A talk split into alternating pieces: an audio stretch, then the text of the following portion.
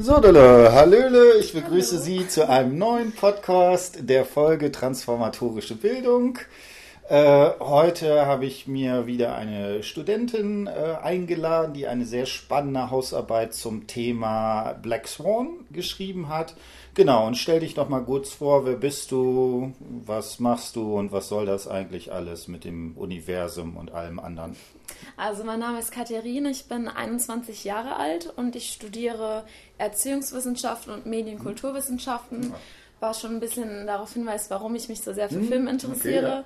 Vor allem finde ich es ganz, ganz interessant, weil man eigentlich denkt, äh, dass Medien, Kulturwissenschaften und Erziehungswissenschaften absolut nicht zusammenpassen. Hm. Schlussendlich habe ich während meines Studiums aber gesehen, dass es sehr gut zusammenpasst, hm. weil man vor allem sehr viele Gemeinsamkeiten findet.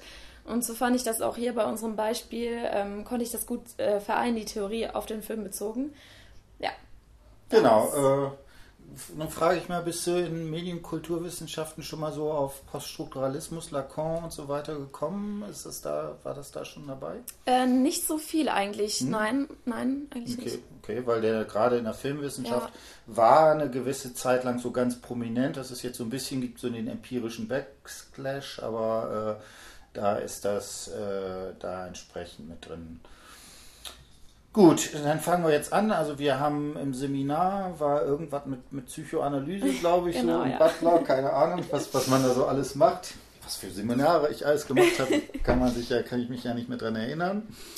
Ähm, genau. Ähm, ich, wir dachten, wir fangen mal kurz sozusagen andersrum an, also gleich mit dem Film und versuchen das so ähm, also anhand äh, vielleicht von ein paar Szenen und uns auch ein paar Überlegungen zum Film äh, da herauszuarbeiten.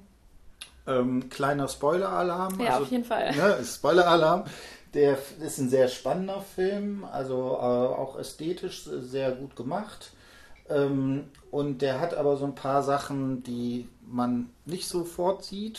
Ähm, und deswegen, also wir gehen jetzt davon aus, dass äh, entweder die Leute, die Leute den Film gesehen haben, der ist ja schon ein bisschen ja. älter, das ist wahrscheinlich so, dass sie ihn entweder schon kennen. Wer jetzt sagt, äh, ich möchte den sehr spannenden Film noch gucken, der sollte hier Pause machen und erst kann sich gucken und erst dann gucken weiter, ja. und dann, dann das entsprechend machen. Ich persönlich finde das immer nicht so schlimm, wenn man schon so eine Idee davon hat, aber damit wir das kurz haben. Genau, also worum geht es in dem Film? Also wenn man den Film, hm? also ich habe den Film gekannt und mir war bewusst, hm? dass es viel mit Spiegeln zu tun hat. Hm? Mir war aber nicht bewusst, dass die Theorie so gut darauf anzuwenden hm? ist. Ähm, es ist ein Psychothriller, der 2010 rausgekommen ist. Äh, unter den Hauptrollen ist Natalie Portman, die auch einen Oscar für die Rolle bekommen hm? hat, und Mila Kunis. Das sind auch die zwei Frauen, die sich ständig gegenüberstehen da Nina im New York Ballet Ensemble den Schwanensee aufführen soll. Und das Neue ist, dass der Direktor nicht möchte, dass zwei Personen den weißen und den schwarzen Schwan tanzen, sondern dass es eine Person macht. Nina ist die perfekte Person, um den weißen Schwan zu tanzen, ist dieses äh, liebe Mädchen von nebenan, das nur für den Tanz lebt, ähm, trägt deswegen aber diese Eigenschaften eines schwarzen Schwans nicht in sich, mhm. was dann Lilly aber tut, die ähm, ganz neu dazukommt. Sie ist, äh, hat Schwanflügel auf dem Rücken tätowiert, ist immer schwarz angezogen, ist so ein bisschen das Kontrastprogramm dazu.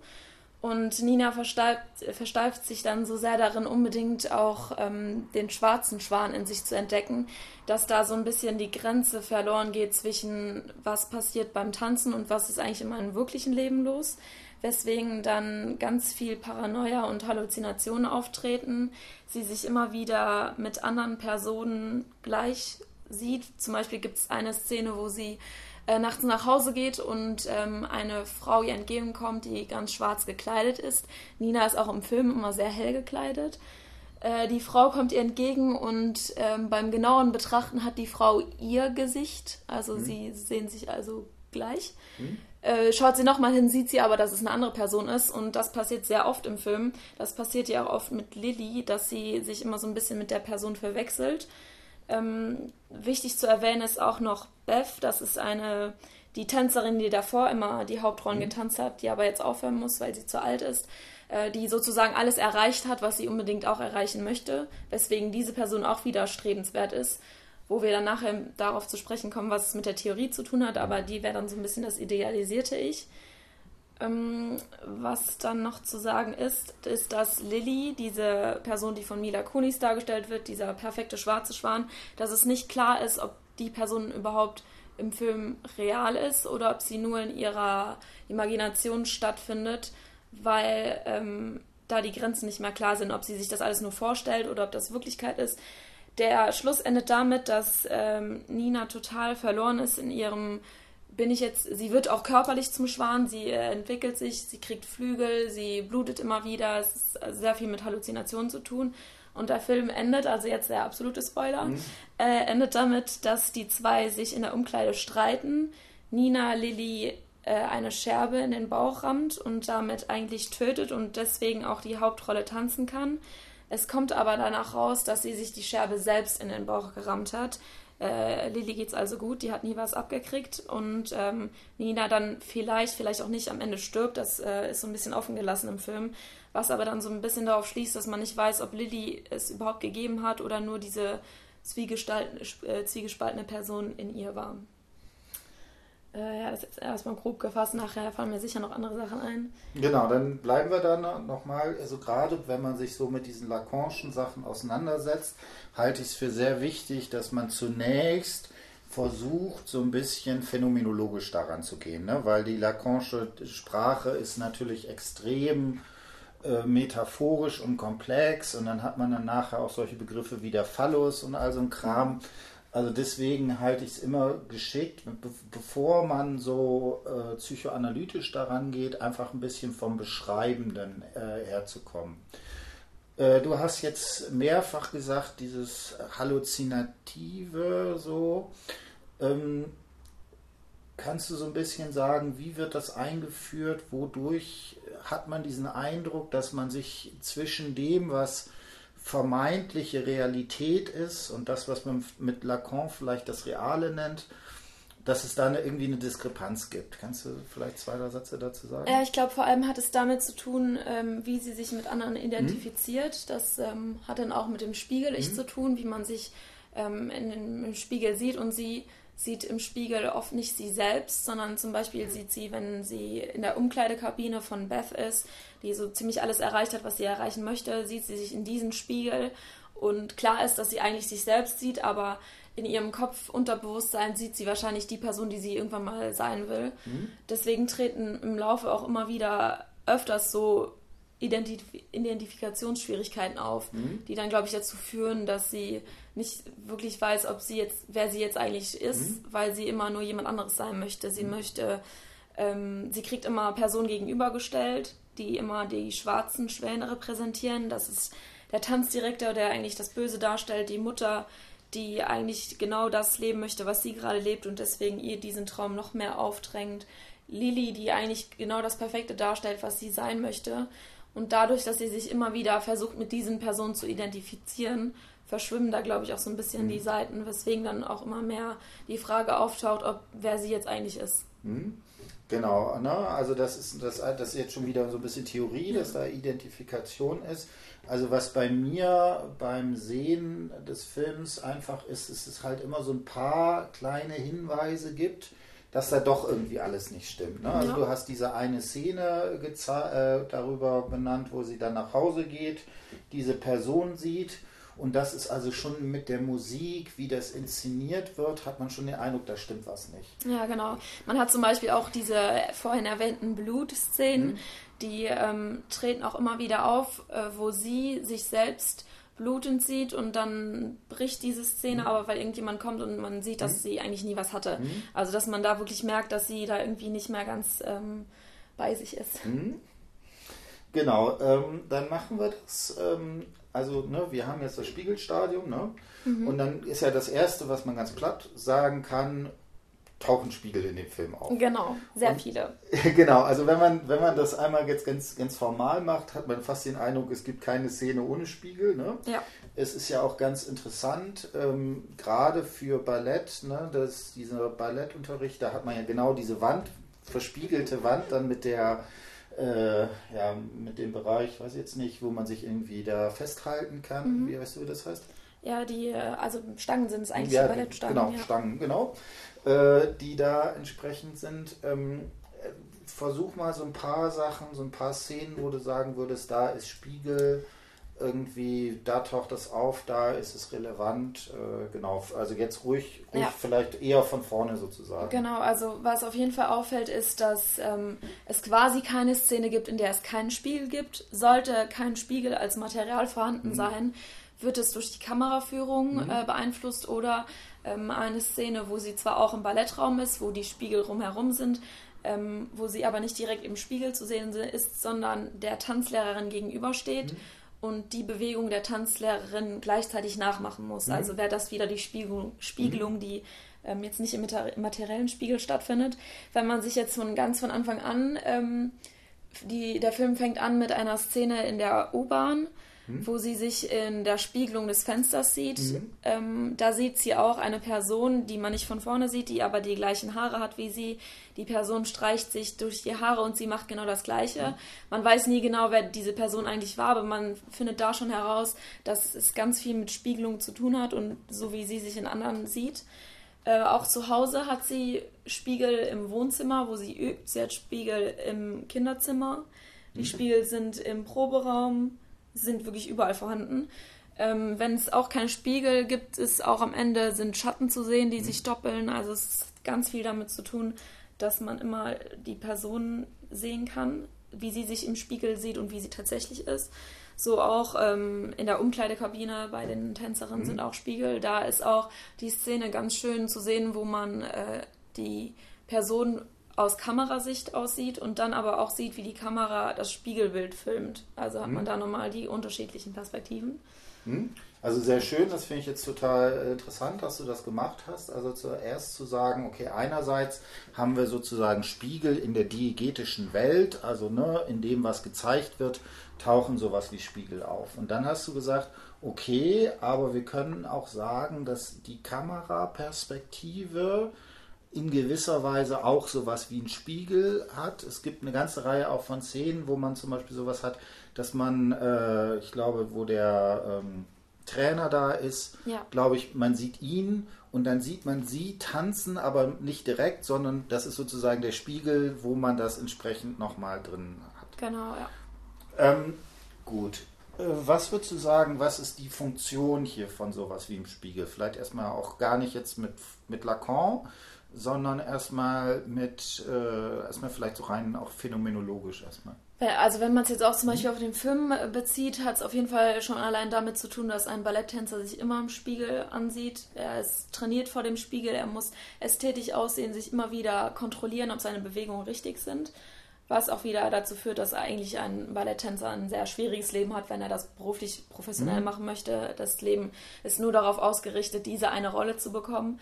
Ähm, da sieht man auch klar die Kontrolle, die man über sich selber haben muss, dass man sich immer wieder kontrollieren muss. Schon allein deswegen sind die mhm. Spiegel für den Film wichtig, weil es einfach das zeigt, wie der Alltag von diesen mhm. Tänzern aussieht. Genau, ne? Also so würde ich das auch als allererst mal ganz platt daran, wenn man da ganz platt rangeht und sagen würde, okay, Spiegel, Ballett, was hat das miteinander zu tun? Das sind halt Leute, die maximum mal darauf trainiert sind, ihren Körper als etwas wahrzunehmen, was von außen betrachtet wird. Also nicht im Sinne meines, meines Leibes, was sozusagen, was ich fühle, was, wie ich den wahrnehme, sondern genau dieser Versuch der Distanzierung, also sich das sozusagen den eigenen Körper quasi als etwas Fremdes wahrzunehmen. Genau, ja. und, und das Zweite, was ich sagen würde, da ist natürlich gerade sowas wie, wie ein Ideal natürlich unglaublich stark. Ne? Hier Schwanensee, klassisches Ballett, ist das natürlich nochmal auf die, auf die Extremform eines konventionalisierten Schönheitsideals, auf das sozusagen das bezogen wird. Ja, es ist das, das Ballett, was jeder ja. tanzen möchte. Genau, ja. Vielleicht, ne, jetzt können wir sozusagen übergehen wenn wir jetzt ein bisschen zu Lacan hingehen, dann ist ja bei Lacan oder diese Frage der Identifizierung genau, entscheidend. Ja. Welche Motive, welche Aspekte von Identifizierung waren für dich in der Lesart auch dieses Spiegelstadiums vielleicht besonders wichtig? Und dann kann ich noch ein bisschen was ergänzen. Ja, also ich finde besonders wichtig ist, wenn man ganz mit seiner Theorie des Kindes anfängt. Das Kind sieht sich im mhm. Spiegel es erkennt sich, sieht aber nicht den Unterschied zwischen dem Spiegelbild und sich selber. Mhm. Es findet das ich, was im Spiegel sieht, gut, es, es sieht mächtig aus. Mhm. Ähm, in Wirklichkeit ist die Person äh, außerhalb des Spiegels aber noch sehr schwach. Es mhm. braucht die Mutter, um überhaupt das zu verstehen, was es sieht. Mhm. Und genau das kann man sehr gut auf den Film beziehen, mhm. weil Nina eigentlich dieses Kind darstellt, obwohl sie erwachsen ist, aber trotzdem noch immer abhängig ist von der Mutter, die ihr das Kleid auszieht, die ihr ähm, ein Pflaster irgendwo hinklebt, wo, also die sie eigentlich verpflegt. Mhm. Sie wohnt im Kinderzimmer und ähm, ganz schön finde ich ist da die Szene, wo sie mit ihrer Mutter vor dem Spiegel steht, weil es eigentlich für mich genau diese mhm. Szene von Lacan ähm, repräsentiert. Sie steht vor dem Spiegel, man, sie sieht nur sich, die Mutter zieht ihr das Kleid aus und sie im Blick in den Spiegel sagt sie zu ihrer Mutter, dass sie das auch selber könnte. Mhm. Das ist so ein bisschen, weil sie die mächtige Person in sich dann sieht im Spiegel. Mhm. Im Wahren braucht sie die Mutter, die ihr mhm. da hilft. Ähm, was auch sehr ähm, markant ist, ist, dass wenn sie, sie ist ja eigentlich eine schwache Person, weil sie ähm, immer nur probt und eigentlich kein Privatleben hat, sie geht nie feiern, sie ist eigentlich immer nur ähm, am Trainieren. Und sobald sie, sie ist verletzt, natürlich ihre Füße sind auch verletzt, weil äh, sie ständig trainiert.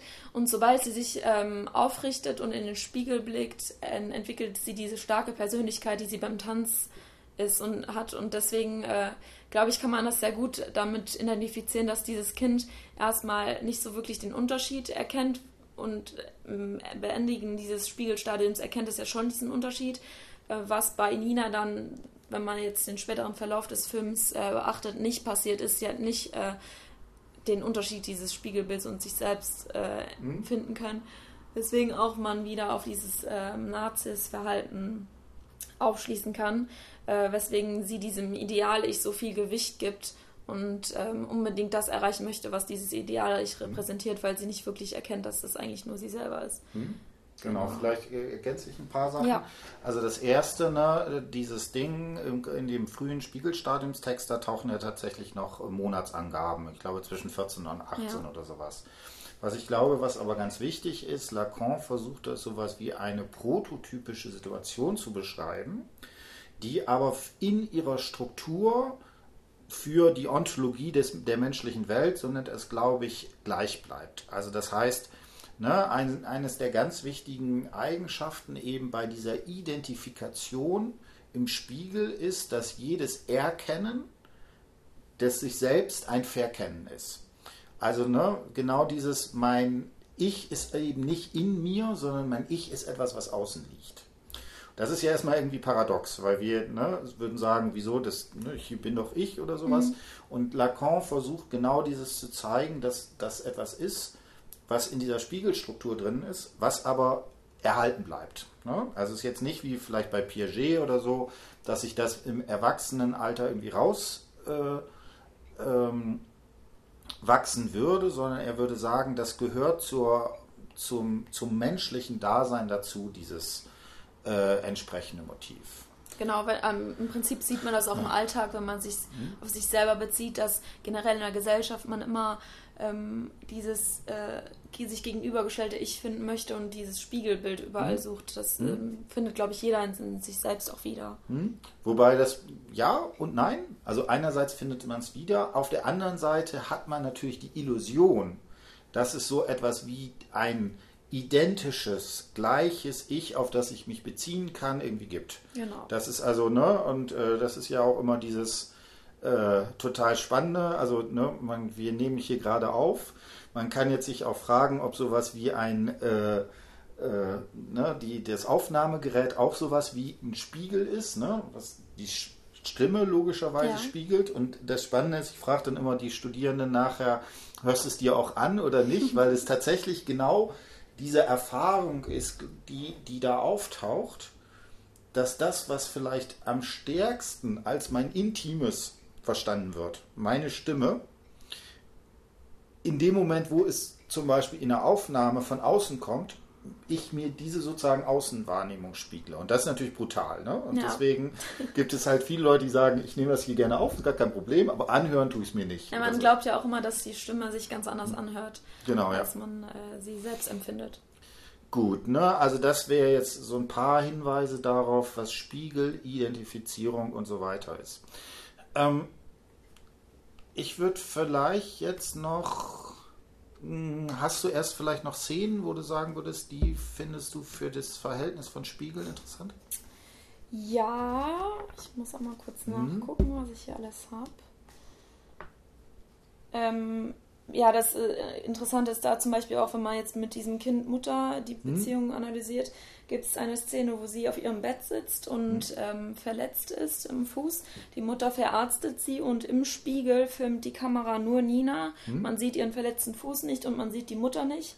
Das heißt, wenn sie sich in diesen Spiegel ähm, in dem Spiegel betrachten würde, würde sie nur ihre vollkommene Person mhm. sehen, würde aber nicht das drumherum sehen, wo sie eigentlich äh, von der Mutter abhängig ist, äh, verarztet wird mhm. und eigentlich verletzt ist. Finde ich auch ganz schön, äh, um das nochmal wiederzugeben. Ähm wenn man ähm, wenn man jetzt auf die Person Lilly und Nina eingeht, wo man nicht wirklich weiß, ob es äh, Lilly tatsächlich gibt, ist auch ähm, die Szene, wo sie an der Gala sind und in die Toil in dem Toilettenraum sind. Belegt, ähm, sieht man in der Kamera, die Kamera filmt den Spiegel. Im Spiegel sieht man Nina und Lili zusammen. Wenn man jetzt aus der Perspektive der Kamera ohne die Spiegel, dann sieht man nur ähm, Nini, äh, Nina, das war jetzt ein bisschen kompliziert. Auf jeden Fall, man sieht Nina als Person und im Spiegel sieht man Nina und Lili. Das heißt, mhm. man weiß nicht, ähm, sieht man immer nur Lilly im Spiegel oder sieht man sie auch in Wirklichkeit? Wirklichkeit wäre dann das, was die Kamera filmt. Das heißt, auch da ist wieder aufgegriffen, ob es Lilly eigentlich gibt oder man die nur sieht, wenn Nina sich in den Spiegel blickt. Hm. Genau, ich würde da vielleicht äh, gleich zu äh, dabei bleiben. Ähm, eine Frage vorher noch. Äh, was sind deine Ideen zu? Der Film heißt ja Black Swan. Ja. Und was ja hier äh, auftaucht, dass wir eben einen schwarzen Schwan und einen weißen Schwan haben. Äh, inwiefern ist das für dich eine Spiegelung oder nicht? Also wenn man jetzt schon alleine die Geschichte betrachtet mhm. vom Schwanensee, geht es auch darum, dass sich zwei Personen gegenüberstehen. Der Prinz hat sich in die verzauberte Schwankönigin verliebt, die, die weiße, den weißen Schwan repräsentiert und äh, ihm wird auf einem Ball eine, ein negatives Ebenbild ähm, mhm. vorgestellt und er erkennt den Unterschied nicht zwischen den zwei. Er denkt, das wäre die Person, in die er sich verliebt hat. Das heißt, schon allein da hat man die zwei Personen, die sich gegenübergestellt werden und die man verwechselt. Ähm, auch im Film wird ganz oft betont, dass ähm, Nina unbedingt diese, diesen ähm, bösen Zwilling in sich finden mhm. soll, um den schwarzen Schwan zu tanzen. Auch natürlich bei der Rollenbesetzung sehen sich äh, Nina und Lili auch sehr ähnlich, beide dunkle Haare. Ähm, also wird auch sehr darauf geachtet, dass die zwei Personen sich ähnlich sehen und da auch wieder eine Spiegelung stattfindet und auch im Inneren es eigentlich eine Spiegelung ist zwischen dem Bösen und dem Guten, was man dann mhm. in sich trägt und was sie ja auch erreichen soll, da diese Persönlichkeit in sich zu finden. Genau, also ich finde das ganz wichtig, weil ich würde auch betonen, du hast jetzt gesagt, dass es irgendwie so ein Zwillingshaftes ist. Ne? Und ich würde da auch sagen, in gewisser Weise ist, also wenn man ja in den Spiegel guckt, dann hebt die eine Person den rechten Arm und die andere Person hebt den linken Arm. Da ja. könnte man ja sagen, ist was unterschiedlich, aber trotzdem ist es, ist es ein Spiegel. Und jetzt würde ich auch genau sagen, dass auch dieses, dieses Verhältnis von weißer Schwan und schwarzer Schwan quasi ein umgekehrter Spiegel ist. Also man, derjenige, der man ist, erkennt man sozusagen auch darüber, dass man sich negativ gegenüber diesen abgrenzt, aber in dieser negativen Abgrenzung definiert man irgendwie auch sein eigenes. Ne? Also das ist so ein bisschen paradox äh, mit dem, dem Punkt. Äh, übrigens finde ich noch total interessant, das ist, fällt mir jetzt gerade nochmal auf. Äh, der schwarze Schwan ist in der Philosophie übrigens ein ganz wichtiges äh, Motiv. Und zwar steht für etwas, was fundamental nicht existieren da kann. Okay.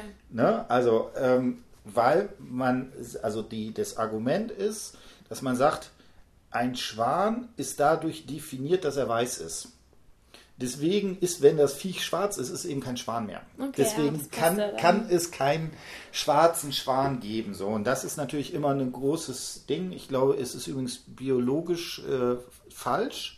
Also es gibt biologisch schwarze Schwäne, aber äh, in der, in der sozusagen äh, von, von dem, was das als Motiv anspricht, ist das etwas, äh, was es eben nicht geben kann. Das wäre das gleiche sowas wie ein weißer Schimmel. Okay, Also ein Schimmel ist halt ein weißes Pferd, ja. ne? deswegen ist, wenn, nee, Entschuldigung, ein schwarzer Schimmel. Ja, genau, ja, ja, so rum. Ne?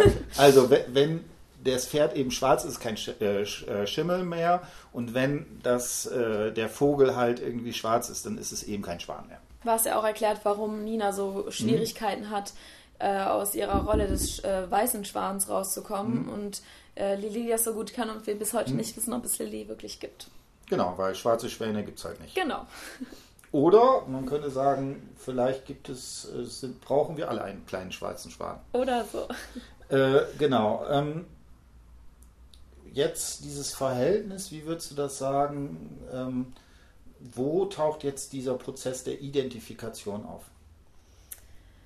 Ich glaube, der ähm, fängt da an, als sie erfährt, dass sie den weißen Schwan zwar super tanzt, aber den schwarzen mhm. irgendwie nicht so hinkriegt.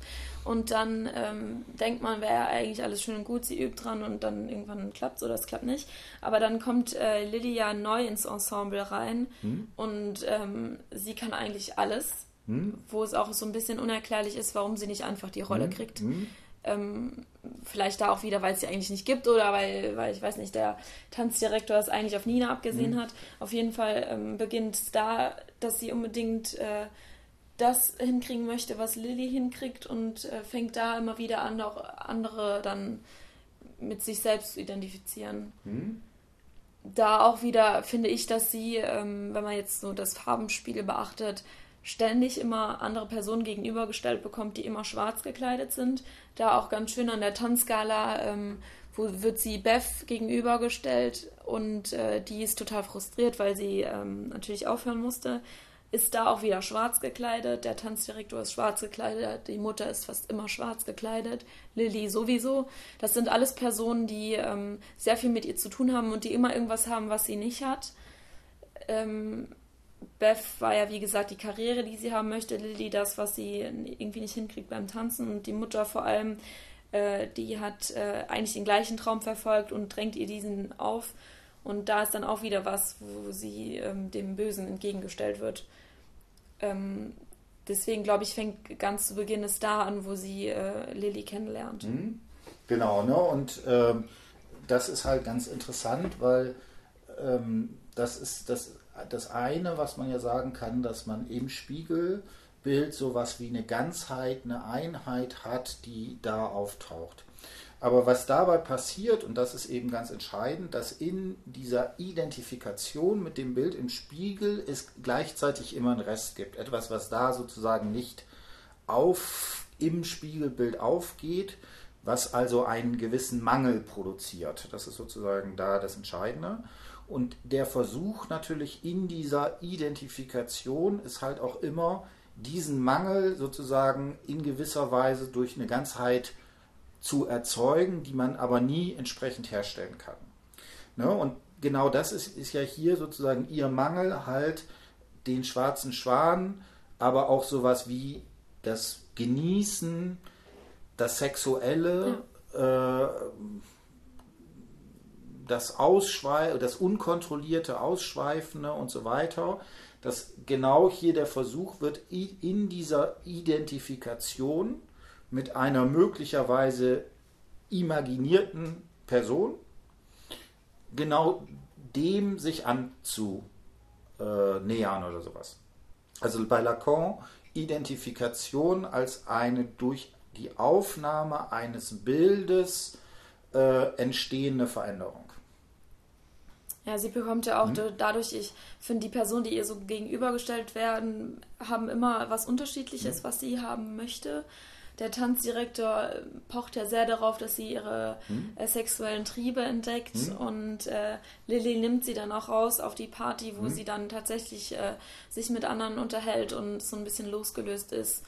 Ähm, ich denke, da findet man auch, auch so wieder das, wo sie eigentlich dieser perfekte, kontrollierte weiße Schwan ist und den aber nur äh, tanzen kann, wenn sie das Losgelöste von dem schwarzen hm. Schwan in sich findet. Hm. Hast du vielleicht eine Idee, gerade bei der Szene, wie ist das da mit der Kamera? Äh, nein, tatsächlich nicht. Ich habe ähm, die Partyszene wird eigentlich sehr realistisch dargestellt. Mhm. Da finde ich aber auch sehr symbolisch, weil da so ein bisschen die Veränderung stattfindet von äh, Lilly und Nina, weil äh, Nina, Quatsch, Lilly gibt äh, Nina ein schwarzes T-Shirt von mhm. sich, das zieht sie an. Und in diesem Moment kann man so ein bisschen sagen, dass der schwarze Schwan auf sie übergegangen ist. Dann äh, gehen beide zu Nina nach Hause, mhm. küssen sich, sind da so ein bisschen in der Lust getrieben und ähm, sieht da auch immer wieder, dass Nina Lilly sieht und Lilly dann aber Ninas Gesicht hat. Das mhm. heißt, man weiß da auch wieder nicht, äh, hat sie eigentlich da diese, diese sexuelle Lust mit sich selbst oder ist Lilly tatsächlich anwesend? Am Tag drauf wird man ja so ein bisschen aufgeklärt, dass Lilly eigentlich nie da gewesen wäre, wo man mhm. natürlich auch nicht weiß, ob es eine Lüge ist oder nicht, weil Nina unter mhm. Drohung stand. Auf jeden Fall äh, sieht man da so ein bisschen, dass entweder Option 1 Nina war mit sich selbst äh, in diesem Zimmer und mhm ähm, hat so ein bisschen die sexuelle Lust mit sich selbst entdeckt, was ja der Tanzdirektor auch immer mhm. haben wollte. Oder Lilly war anwesend und hat sie ihr das mhm. Ganze so gezeigt. Da sieht man aber auch wieder, dass die Kamera nicht wirklich wissen lässt, was jetzt eigentlich passiert, weil man immer diese Doppelung sieht. Mhm. Man weiß nicht, wie die Szene jetzt wirklich war. Vor allem ist es auch so ein bisschen verschwommen. Man ähm, merkt so ein bisschen, dass sie unter Drogen steht. Das wird natürlich auch kameratechnisch dargestellt. Hm? Also das ne, finde ich ganz interessant. Also gerade bei dieser Partyszene, während man bei vielen anderen Sachen ne, schon sowas hat, dass man das entsprechend äh, zum Beispiel so einsortieren kann und so. Ähm, finde ich, wird gerade zum Beispiel in dieser, wo die dann äh, tanzen oder sowas, wo man so ein flackerndes Licht hat, ne, das ist zwar auf der einen Seite ist das natürlich realistisch mhm. vielleicht, ne, dass es irgendwie so Partybeleuchtung halt gibt. Ja. Auf der anderen Seite würde ich auch sagen, gerade diese Szenen, machen so etwas aus, dass es hier so, ein gewisses, so einen gewissen Entzug von fixierten Positionen. Wer genau ist das? Wie kann man die Person ansprechen und so weiter? Das wird in diesen Szenen bis zum gewissen Grade äh, ähm, äh, ja, in Frage gestellt oder so in die Richtung. Ja, vor allem ist es ja auch eine Szene, die komplett äh, aus ihrem Alltag gerissen mhm. ist. Sie hat es ja eigentlich noch nie erlebt, kann man mhm. schon fast sagen.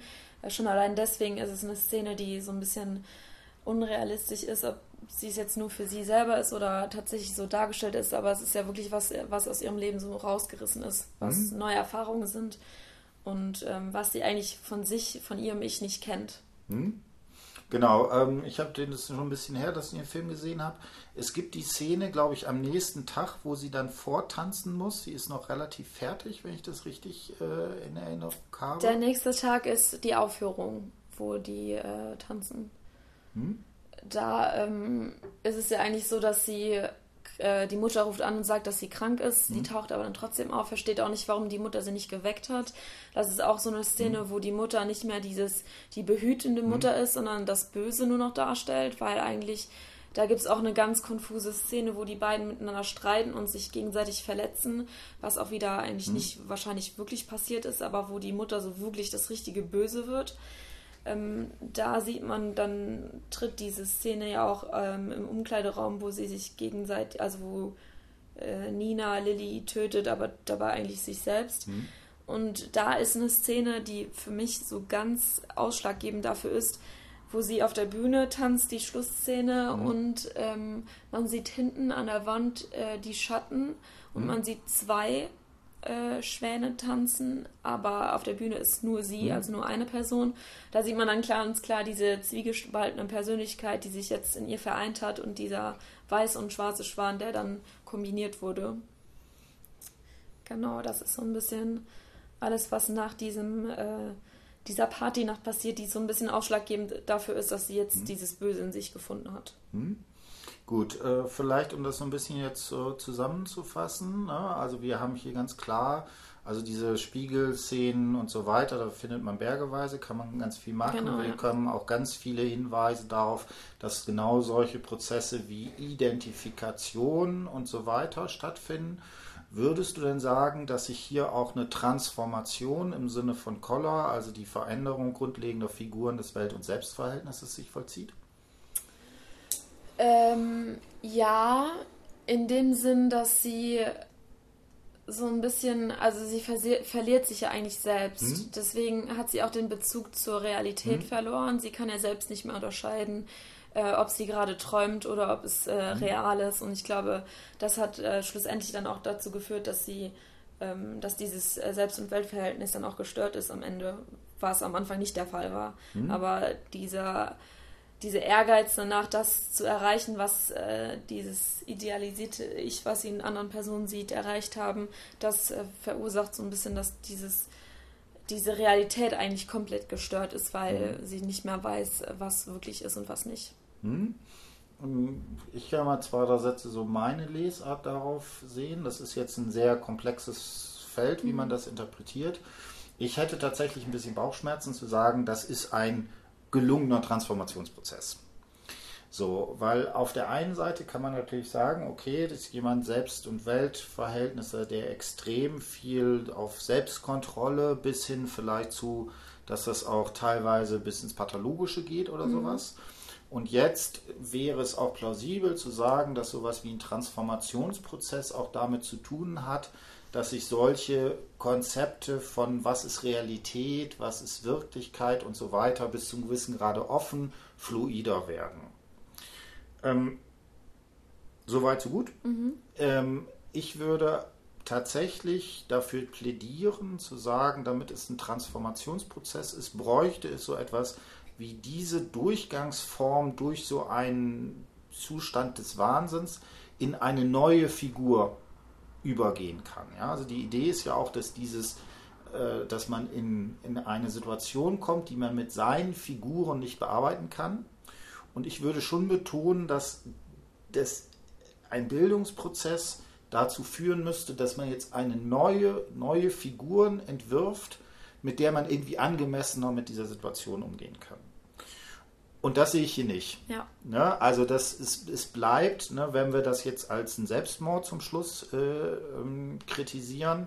Also ich persönlich äh, hab, kann mir eigentlich kaum eine Situation vorstellen, wo man sagen würde, ein Selbstmord ist ein gelungener Transformationsprozess. Nee, definitiv nicht. Ja, ja, es gibt, ne, da gibt es irgendwie bei Camus und Sartre, glaube ich, so eine Diskussion darum, inwiefern ist das vielleicht die höchste Verwirklichung von sowas wie Selbstsein.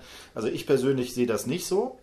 Ich würde so argumentieren, es gibt bei Kokomor den schönen Begriff des Bildungsvorhaltes. Bildungsvorhalt, das kommt aus der Musik, wenn man eine bestimmte Melodie hat und dann gibt es einen Teil, wo eine neue Figur, vielleicht eine neue Tonart noch vorgehalten wird. Man weiß zwar schon, da passiert jetzt was Neues, in welche Tonart oder in welche Melodie oder sowas das jetzt übergeht, das weiß man noch nicht. Das okay. ist eben vorgehalten. Und insofern könnte man vielleicht sagen, dass wir es hier mit einem, mit sozusagen einer Herausforderung für so etwas wie einen Transformationsprozess zu tun haben, der aber entsprechend noch nicht ausgearbeitet oder vorgehalten wird. Ja, man könnte vielleicht annehmen, wenn sie überleben würde, was dann mit ihr passieren würde. Das wäre dann so ein bisschen genau, das wenn, Ergebnis darauf. Genau, wenn sie dann sagen ja. würde, ja, ich habe irgendwie festgestellt, dieses Hinterherlaufen nach diesem Idealen und mich immer nur nach dem Äußeren zu richten, das ist irgendwie nicht ausreichend, genau. Ja. Und da muss man natürlich auch berücksichtigen, es ist ein ästhetisches Produkt. Ne, gerade als ästhetisches Produkt, glaube ich, ist es häufig eben attraktiver, dieses entsprechend offen zu lassen. Ja. Ne? Also wenn man da jetzt dieses Platte hätte, man hat da jetzt irgendwie eine realistischere Einschätzung seiner selbst, dann wäre das wahrscheinlich als Film entsprechend langweiliger, weil, weil das äh, lebt eben davon, dass solche Sachen auch offen gelassen werden und so weiter. Man weiß ja schlussendlich hm. auch noch immer nicht, ähm, was mit dieser, diesem Person äh, mit Lilly eigentlich hm. ist, ob es die gegeben hat oder nicht. Hm. Und das ist eben, dass alles offen gelassen wird, damit man auch hm. das Ganze interpretieren kann, weil sonst hm gäbe es ja eine realistische Erklärung. Genau. Und dann vielleicht noch eine Sache, das ist äh, vielleicht für die Fragestellung, was Spiegelstadium, was Wirklichkeit ist. Das Problem ist, dass wir diese, das, was Lacan da in dem frühen Spiegelstadiumstext versucht zu beschreiben, dass das, glaube ich, eine Erfahrung ist, die phänomenologisch sehr, sehr schwierig ist. Weil wir immer glauben, es gibt mich doch, ich bin doch der und derjenige. Mhm. Es ist nicht so, dass mein Spiegelbild da hinten ist. Ich, wenn der Spiegel kaputt ist, bin ich doch immer noch hier. So, und ich finde gerade diesen Film interessant, weil, wenn ich den richtig interpretiere, der versucht, so eine Erfahrung, die Lacan da auch versucht zu beschreiben, dass das etwas ist, wo es noch nicht so was wie ein gefestigtes Subjekt gibt, das versucht ästhetisch umzusetzen. Und dann könnte man sagen, wenn man mit dem Lacan argumentiert, dass es sowas wie die Ontologie der menschlichen Welt ist, dass es eigentlich ein total realistischer Film ist. Und zwar realistisch nicht in dem Sinne, dass sozusagen da äh, im Sinne des Dokumentarfilms irgendwie die Realität äh, dargestellt wird, sondern dass sozusagen so etwas wie, wie dieses Verhältnis, dass es immer sowas gibt wie einen schwarzen Schwan, der uns quasi immer begleitet, der ne, die, die bessere Studentin, ja. die irgendwo man sich irgendwie dran orientiert oder nicht oder so, ähm, dass das eben etwas ist, was sozusagen fundamental für uns da ist, in unseren Alltagskonstruktionen aber nicht wahrnehmbar ist. Und sowas wie ästhetische Erfahrung, künstlerische Umsetzung könnten uns vielleicht sowas wie einen Eindruck vermitteln, wie eine solche Welt der, der sozusagen der Spiegel des Spiegelstadiums aussehen könnte. Ja, im Grunde strebt man ja selbst immer so ein bisschen mhm. nach dem, mhm. nach mehr und nach besser sein und das ist ja eigentlich das, was was sie, ähm, was der Film zeigt, würde man würde sie niemals in diese Rolle kämpfen, hätte sie einfach ein schon jetzt mhm. erfolgreiches Leben als Tänzerin, aber es geht immer um das, ich will mehr sein und ich sehe Personen, die mehr geschafft haben als mhm. ich und ich nehme die als, als mein ideales Spiegelbild, weil sie ja eigentlich auch ein bisschen so das Gleiche tun mhm. wie sie. Und ähm, sie ist da noch nicht fertig in ihrer Person und sieht halt nur in den anderen oder im Spiegel dieses fertige Ich, was sie auch erreichen möchte. Gut, dann würde ich sagen, sehr schön, haben wir es für heute. Ne? Also ein spannender Film. Ich finde, da kann man sehr viel mitmachen. Man muss eine, eine Sache vielleicht noch. Der Film hat auch eine gewisse Gefahr, nämlich dass man das so sieht, äh, dass, als wenn man das so liest, als wäre das eine Illustration von Lacan. Jetzt ja. habe ich es ja verstanden ja, oder so. Ne? Da muss man immer drauf aufpassen. Also das wird immer unter dieser, äh, dieser Begrifflichkeit der Subsumptionslogik oder sowas verstanden. Äh, ich halte es aber auf der anderen Seite auch für sehr hilfreich, weil ich glaube, wenn man sich mit diesen extrem komplexen Texten, wo man ganz viele Sätze einfach schon als Satz nicht versteht oder sowas auseinandersetzt, dass man dann so etwas wie eine Vorstellung, eine Imagination davon erstmal entwickeln muss, was ist das denn eigentlich? Und dann kann man da noch symbolisch irgendwie draus machen, wie kriegt man daraus dann eine gute Hausarbeit gebastelt. Genau, also man kann auf jeden Fall sich den Film nochmal angucken für alle, die ihn schon gesehen haben und dann so ein bisschen an die Theorie ja. denken. Man findet dann auf jeden Fall sehr viele Eigenschaften, die das so ein bisschen erklären. Natürlich ist, wie gesagt, nicht alles äh, auf Lacan anwendbar. Mhm. Aber ist, ich frage mich immer selber, ob die Regisseure sich so weit mit anderen Theorien auseinandergesetzt haben, bevor sie so einen Film realisieren oder ob sie im Nachhinein sehen, wie viele Ähnlichkeiten es doch hat. Ähm, die also, Antwort haben wir wahrscheinlich nicht, aber. Also ich bin mir ziemlich sicher, dass gerade die, so, wie heißt der Regisseur nochmal? Äh, ich habe es. Hier, Darren Ah, jetzt kann ich es nicht aussprechen, Aronofsky. Genau. Ne, der hat ja auch ein paar andere, Requiem for a Dream, äh, Requiem, irgendwie sowas. Der, der frustrierendste Film, wer, wer sich jemals mal wirklich quälen will, äh, äh, ich glaube Requiem for a Dream, äh, äh, sich den angucken. Also ich bin mir ziemlich sicher, dass die Leute, die in den USA äh, da an den entsprechenden Filmhochschulen waren, dass die zumindest so ein Grundgerüst Lacan der ja gerade in den 1990er Jahren in der Filmtheorie ganz, ganz entscheidend war, dass die zumindest auch gewisse Aspekte davon ja, mitgekriegt haben. Äh, ob die den jetzt in allen Einzelheiten verstanden haben, weiß man nicht, aber ich denke, das ist für ein, äh, für ein ästhetisches Produkt auch gar nicht wichtig, sondern ich könnte mir einfach vorstellen, der, der hat vielleicht vor fünf Jahren mal ein Spiegelstadium gelesen und dann kriegt er so ein Drehbuch und sagt, ja, muss ich jetzt halt ganz viele Spiegel irgendwie reinpacken mhm. oder sowas auf der Ebene. Gut, in diesem Sinne, ich wünsche euch ein schönes äh, Wochenende und dann demnächst ist ja auch Weihnachten. Mal gucken, ich glaube, so ein, zwei Podcasts kriege ich noch. Kommt auch noch ein Podcast zu Lacan, glaube ich, in der nächsten Woche. In diesem Sinne, macht es gut. Tschüss.